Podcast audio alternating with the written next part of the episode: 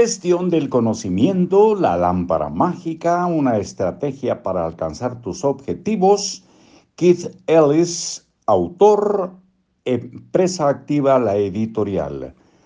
Esta es la portada del libro que hemos estado y que seguiremos compartiendo con ustedes aquí en Libros para Oír y Vivir.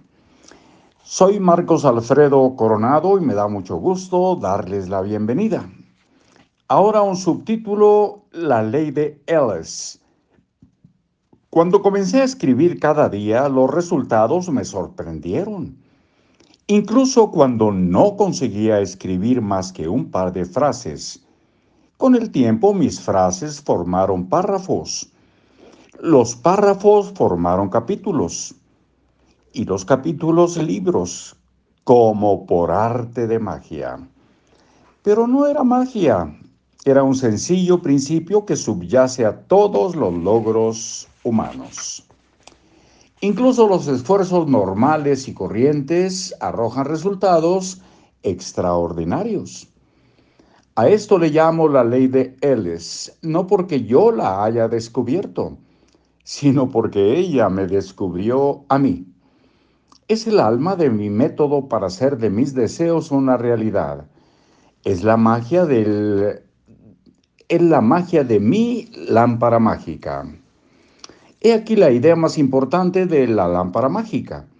El consejo más útil que puedo darte para que tus deseos se hagan realidad. Es tan importante que me permito repetirla. Incluso los esfuerzos normales y corrientes arrojan resultados extraordinarios. Si sigues este singular consejo, y aunque ignores todo lo demás que leas en estas páginas, multiplicarás por 100 tus posibilidades de éxito, porque ganarás para tu causa la fuerza más irresistible del universo, el tiempo. Estamos rodeados de testimonios sobre el poder del tiempo. Las suaves colinas en el horizonte fueron en el pasado enormes montañas. Las enormes montañas fueron plataformas oceánicas. Aquel arbolillo que plantamos hace años ha crecido demasiado lentamente para que lo vea el ojo humano. Y sin embargo, ahora procura sombra a toda la casa.